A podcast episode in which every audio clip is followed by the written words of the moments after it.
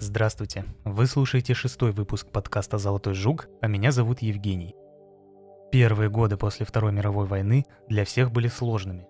Несмотря на то, что США потеряла не так много, как страны нашего континента, у них хватало своих проблем. Война показала, что если не готовиться к масштабным конфликтам и не пытаться их предотвратить, то в следующий раз они сами окажутся под ударом.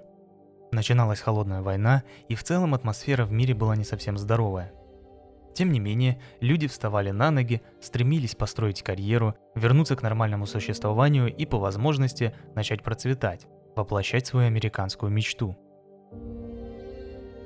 Перенесемся в Леймерт-парк, район на юге Лос-Анджелеса. Леймерт-парк назван в честь его разработчика, Уолтера Леймера, и был одним из первых полностью спланированных сообществ в Южной Калифорнии, предназначенных для семей с высоким и средним доходом. Он считался образцом городского планирования для своего времени. Автомобильные движения возле школ и церквей было сведено к минимуму. Электрические провода были закопаны или скрыты от глаз в переулках, а вдоль улицы выстроились густо посаженные деревья. Волтер Леймерт представлял себе самодостаточный торговый район с городской площадью, кинотеатром, транспортом и магазинами. Торговый центр Криншоу Сквер был вдохновлен и спроектирован в стиле японской архитектуры – в середине 50-х годов это здание было центром розничной торговли.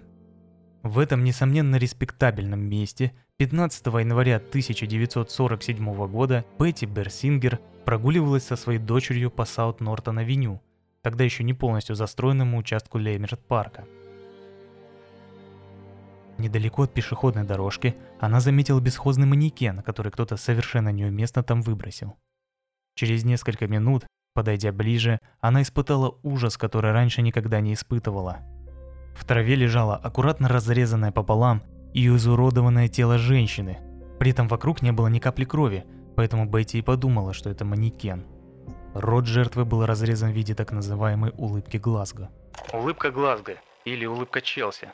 Раны на лице, наносимые ножом или другим острым предметом от уголков рта и почти до ушей. После заживления оставляют на щеках шрамы, которые напоминают широкую улыбку. Способ нанесения таких ранений появился в Глазго в преступной среде, а затем улыбку переняли футбольные фанаты Челси, Челси Headhunters, часто нанося неглубокие раны, не разрезающие полностью щеки, но оставляющие серьезные шрамы. Также у жертвы были отрезаны соски. Женщина в ужасе бросилась домой и вызвала полицию.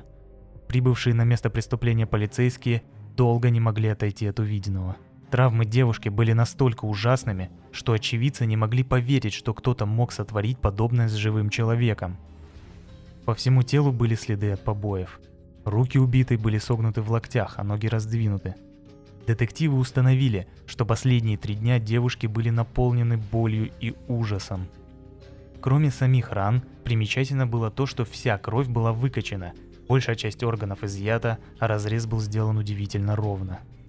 Тело было тщательно вымыто бензином, что не оставляло даже надежды найти на нем отпечатки. Рядом был обнаружен испачканный кровью мешок с цементом. Судмедэксперты сняли размытые отпечатки пальцев убитой и отправили их коллегам из ФБР с помощью прибора под названием SoundPhoto, эдакий примитивный факс, который использовали СМИ того времени. Чтобы опознать чудовищно изуродованный труп, понадобилось 56 минут. Жертвой оказалась Элизабет Шорт, и ее отпечатки встречались дважды в базе данных ФБР из более чем 100 миллионов экземпляров. В первый раз их снимали, потому что она устроилась на работу клерком в комиссариат армейского лагеря Кук в Калифорнии в январе 1943 года. Во второй раз, потому что она была арестована в Санта-Барбаре за распитие алкоголя, не достигнув разрешенного возраста. Элизабет Шорт родилась 29 июля 1924 года в городе Гайд-Парк, Бостон, штат Массачусетс, в многодетной семье, где у нее было еще четыре сестры. Мать звали Фиби Мэй Сойер, их отец, Клео Шорт, их бросил, однако в 19 лет Элизабет переехала к нему в Лос-Анджелес. Вполне ожидаемо, что отношения у них не сложились, и через некоторое время девушка перебралась в Санта-Барбару, где и была арестована за распитие алкоголя, о котором я говорил выше. Тогда ее отправили обратно в Массачусетс. Несколько лет она жила во Флориде, работая преимущественно официанткой. Мечтой Элизабет была карьера актрисы или модели. С детства она обожала журналы и кино и постоянно участвовала в различных пробах, Но звездная карьера все никак не начиналась. Во Флориде она встретила майора ВВС США Мэтью Майкла Гордона-младшего, о котором она рассказывала своим друзьям как о своем женихе. Сам Гордон находился на летных учениях в Индии, откуда писал шорт-письма. 10 августа 1945 года Гордон погиб в авиакатастрофе, прежде чем смог вернуться в США и жениться на Шорт. Позже Элизабет утверждала, что она и Гордон уже находились в браке на момент его смерти, и что у них был ребенок, который умер во младенчестве – Факт помолвки подтверждался сослуживцами Гордона, но после убийства Шорт семья солдата всячески отрицала их связь. В 1946 году Шорт вернулась в Калифорнию, чтобы повидаться со своим прежним возлюбленным лейтенантом Гордоном Фиклингом, с которым она познакомилась во Флориде. Оставшиеся шесть месяцев своей жизни она оставалась в Южной Калифорнии, по большей части в Лос-Анджелесе, останавливаясь в гостиницах, на съемных квартирах и в частных домах, где никогда не задерживалась дольше пары недель. Элизабет Шорт видели живой в последний раз 9 января 1947 года в фойе гостиницы «Билтмор», расположенной в центральной части Лос-Анджелеса. На тот момент Шорт исполнилось 22 года. В наше время в баре этого отеля подают коктейль «Черный георгин» в ее честь.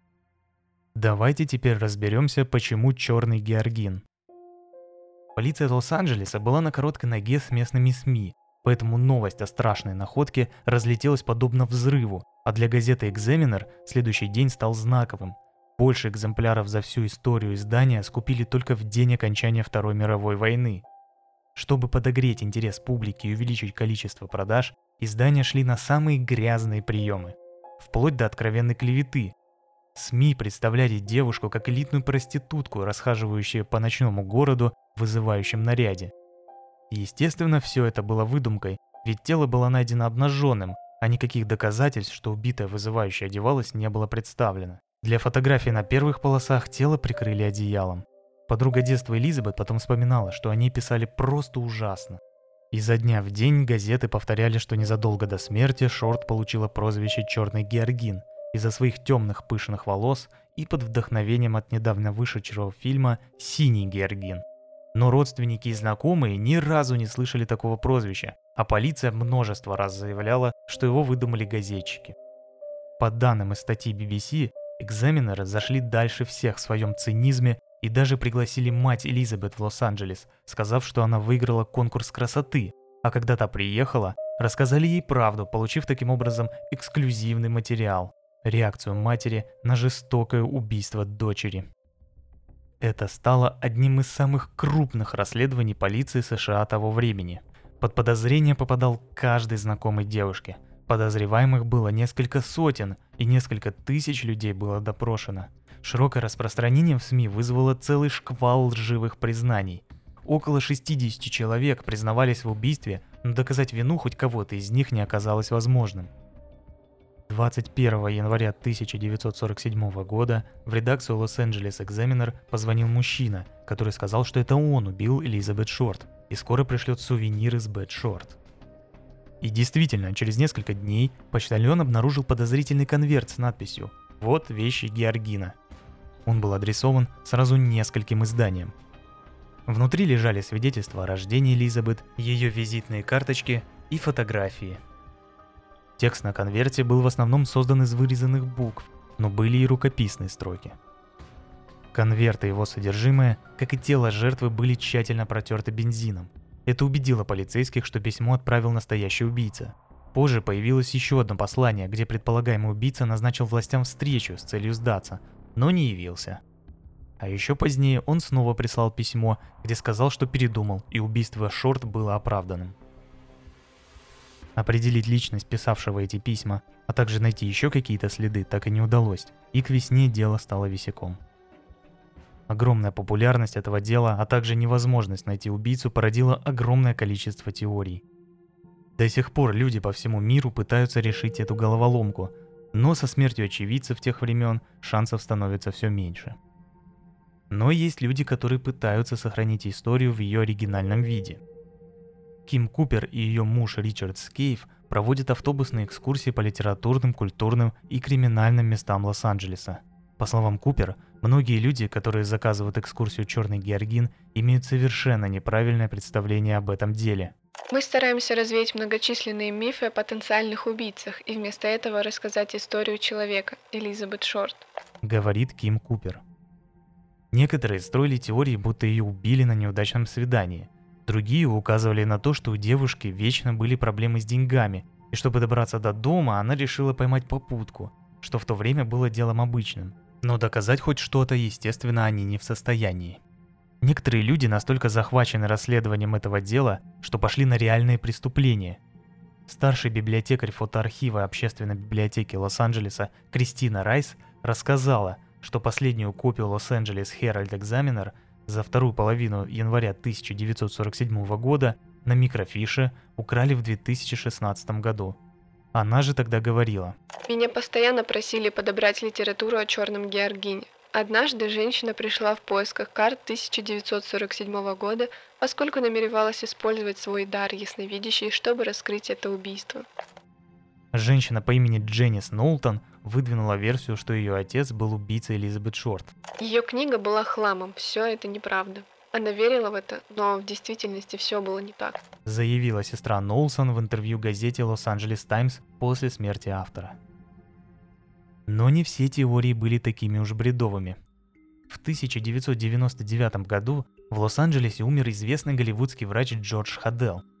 Его сын, Стив, разбирал его коробки и наткнулся на старый фотоальбом. Некоторые снимки были сделаны всемирно известным художником-сюрреалистом Мэном Рэем, другом семьи. На одной из страниц его внимание привлекла фотография красивой темноволосой девушки. Он был поражен, когда понял, что та, кого он видит, это черный георгин. Мужчина начал собственное расследование. Почему именно его расследование представляет интерес, ведь подобных предложений за 70 с лишним лет было немало. Давайте познакомимся со Стивом и его отцом поближе. Стив родился 6 ноября 1941 года и вырос в Лос-Анджелесе, Калифорния. С 1959 по 1963 год он служил в армии США в качестве медика, а затем ушел на службу в полицейский департамент Лос-Анджелеса. После шести лет службы в качестве патрульного он был переведен в детективный отдел голливудского отделения, где он работал по всем возможным видам преступлений. Ограбления, кражи со взломом, преступления, совершенные несовершеннолетними, автоугоны, преступления против личности. Затем он был закреплен за отделом по расследованию убийств в Голливуде. В 1983 году в результате карьерного роста он стал старшим полевым детективом по расследованию убийств. За все время своей 24-летней карьеры в полиции Стив получил более 75 наград и провел более 300 отдельных расследований. Он имел один из самых высоких показателей раскрываемости преступлений. Получив наивысший третий ранг детектива, он ушел на пенсию в 1986 году. В том же году он основал свое частное детективное агентство Hadel Investigations и стал лицензированным частным детективом в Калифорнии, специализирующимся на уголовных делах. Как мы видим, Стив Хадел был не просто фанатом расследований или любителем детективных книг – он высоко оцениваемый профессионал своего дела, который поднялся с нуля до высшего ранга детектива и на ветер слов не бросает. В 1999 году он наткнулся на подозрительную фотографию в старом семейном альбоме и начал вскрывать страшные тайны своего отца. Теперь от Джорджа Хаделя. Джордж Хилл Хадел-младший родился 10 октября 1907 года и вырос в Лос-Анджелесе, штат Калифорния – его родители, Джордж Хадел-старший и Эстер Хадел, были русскими евреями. Он был хорошо образован и очень умен, набрал 186 баллов в первом тесте IQ. Он также был музыкальным вундеркиндом, играя сольные фортепианные концерты в Шайн Аудиториум в Лос-Анджелесе. Даже композитор Сергей Рахманинов приезжал в родительский дом, чтобы послушать игру мальчика. Хадел учился в средней школе Южной Пасадены – закончил ее в 15 лет и поступил в престижный Калифорнийский технологический институт Калтех, но был вынужден покинуть университет из-за сексуального скандала с участием жены профессора. Она забеременела от него, и Джордж хотел вместе воспитать их ребенка, но она отказалась. Роман между Хаделом и этой женщиной привел к распаду ее брака. Примерно к 1928 году Хадел состоял в гражданском браке с некой Эмилией – и от нее родился сын Дункан. В 1930-х годах он был официально женат на модели из Сан-Франциско Дороти Энтони, и у него родилась дочь Тамар. Хадел окончил примет в Беркли в июне 1932 года. Сразу после этого он поступил в медицинскую школу Калифорнийского университета в Сан-Франциско и получил медицинскую степень в июне 1936 года. После успешной медицинской практики и возглавления окружного бюро социальной гигиены Хадел к 1940 годам переехал в богатое общество Лос-Анджелеса.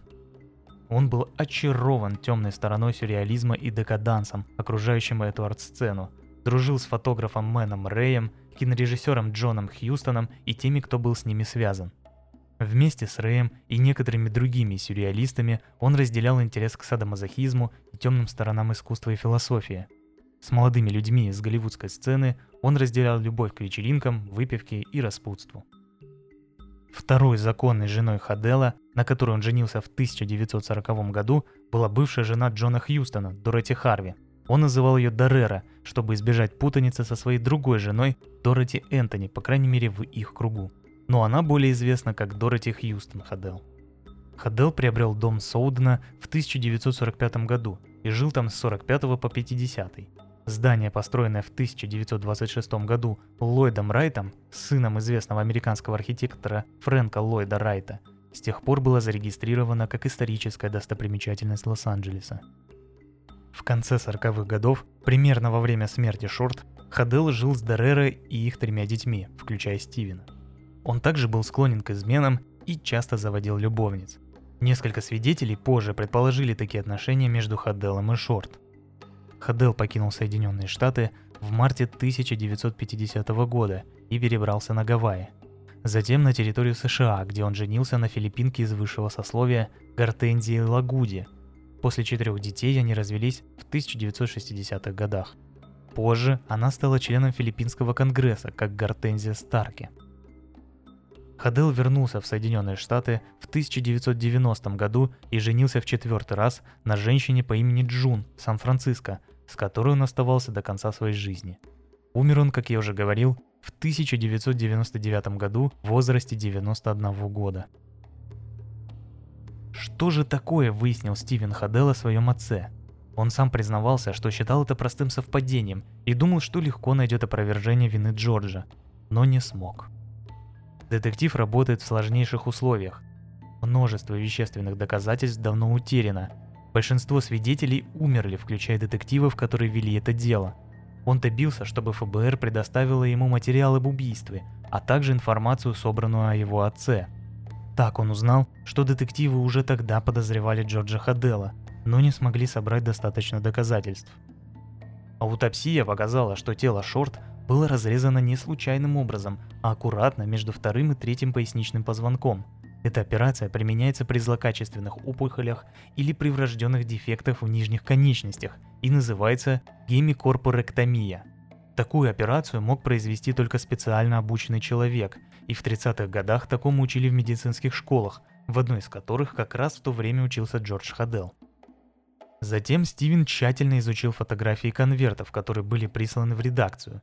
Помните, я говорил, что некоторые строки были написаны от руки – в них детектив увидел пугающее сходство с почерком отца. Следующей ниточкой стали квитанции на покупку 10 мешков с цементом, который купил его отец за неделю до убийства Шорт. Именно такой мешок был найден окровавленным возле трупа девушки. И это было только началом. За 20 лет Стив выпустил 5 книг, где пытается собрать все возможные улики, связывающие его отца со смертью Элизабет Шорт – его первая книга «Black Dahlia Avenger The True Story» — это более сотни страниц доказательств, перечисленных в хронологическом порядке, подобно журнальным записям полицейских. Она была опубликована в 2003 году. Он начал писать ее только после того, как проконсультировался с действующим сотрудником окружной прокуратуры Лос-Анджелеса Стивеном Кеем. Через шесть недель Кей прокомментировал работу детектива следующими словами – Благодаря замечательной детективной работе смелого сына доктора Джорджа Хадела, имя доктора покроется бесчестием. Он также добавил, что если бы Джордж был жив, он подал бы в суд на отпрыска. Эта книга запустила дело с новой силой. Стив Лопес, обозреватель Лос-Анджелес Таймс, взялся писать рецензию и пока проверял факты, наткнулся на стенограмму прослушки дома доктора Хаддела, которую установили в связи с подозрением в другом убийстве, своей секретарши Рут Сполтинг. Официально она умерла от передозировки. 19 февраля 1950 года в 20.25 детективы сделали пометки. Женский крик. Снова женский крик. Следует отметить, что женского голоса не было слышно до этого момента. Затем, в один из дней он обронил неосторожную фразу. Предположим, я убил черного Георгина. Они не смогут ничего доказать. Они больше не могут допрашивать мою секретаршу, потому что она мертва. Тогда Хадел стал главным подозреваемым, но дело пришлось закрыть за неимением больше никаких убедительных доказательств. Позже стало известно, что у доктора был серьезный мотив для убийства. Его секретарь знала, что он намеренно оставил неправильный диагноз своим пациентам – чтобы проводить дополнительные исследования, анализы и лечение, и собиралась его шантажировать. Еще немного раньше, в октябре 1949 года, его обвинили в растлении 14-летней дочери Тамар. На суде три свидетеля утверждали, что видели, как Джордж Хадел пристает к дочери. Но мать выступила на стороне мужа, поэтому его оправдали. Из-за того, что он проходил подозреваемым по делу о домогательстве, через год полицейские включили его в огромный список предполагаемых убийц Элизабет Шорт. Кроме того, как косвенную улику, Стив приводит сходство изуродованного тела Шорт с двумя картинами друга отца Рэя Мэна «Влюбленные» и «Минотавр». Лично я вижу сходство только в положении рук Элизабет с Минотавром, но считаю, что это сильно притянуто за уши. Стив же говорил, Безумие отца было напрямую связано с его верой в сюрреализм.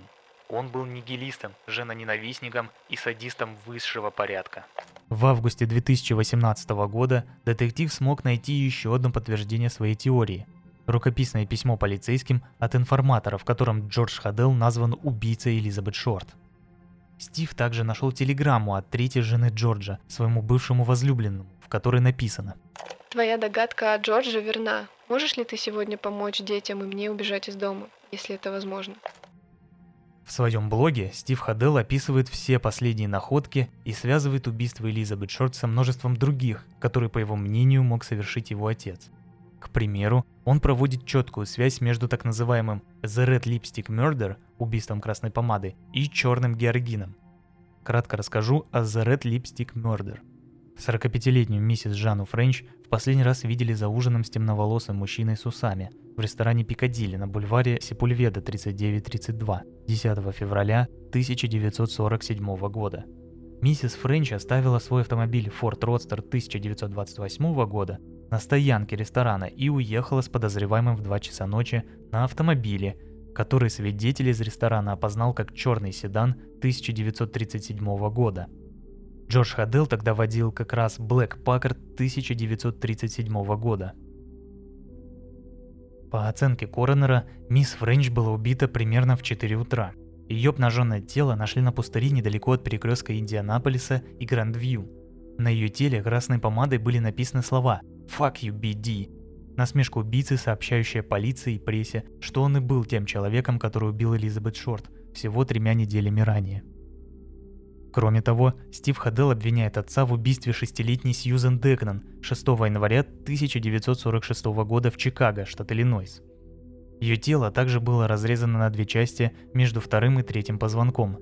Отрезанные руки девочки были найдены в полумиле от места убийства, в канализации, согнутые в локтях, подобно рукам Шорт. Думаю, что отдельной статьи по предположительным убийствам Джорджа Хадела я напишу позже. Следите за обновлениями в группе ВК и на Яндекс.Дзен. Так, ниточку за ниточкой, в течение более 20 лет Стив Хадел тащит улики и свидетельства. Дошло до того, что в последних книгах он явно обвиняет своего отца в некоторых убийствах знаменитого Зодиака и предполагает, что это он и был. Это, кстати, очень сильно подорвало доверие читателей и официальных властей к его расследованию. Многие считают, что он заигрался с этим делом и уже не может остановиться – тем не менее, многие детективы согласны с тем, что Стив собрал достаточно доказательств, чтобы признать Джорджа Хаделла убийцей Элизабет Шорт, хоть и официально они не могут этого сделать. В поп-культуре США убийство Элизабет Шорт оставило огромный след. Джеймс Элрой на основе этого дела в 1987 году выпустил книгу «The Black Dahlia». В 2006 году вышел весьма неплохой фильм «Черная орхидея» с Джорджем Харнетом, Аароном Экхартом и Скарлетт Йоханссон. Я посмотрел этот фильм, пока готовил материал.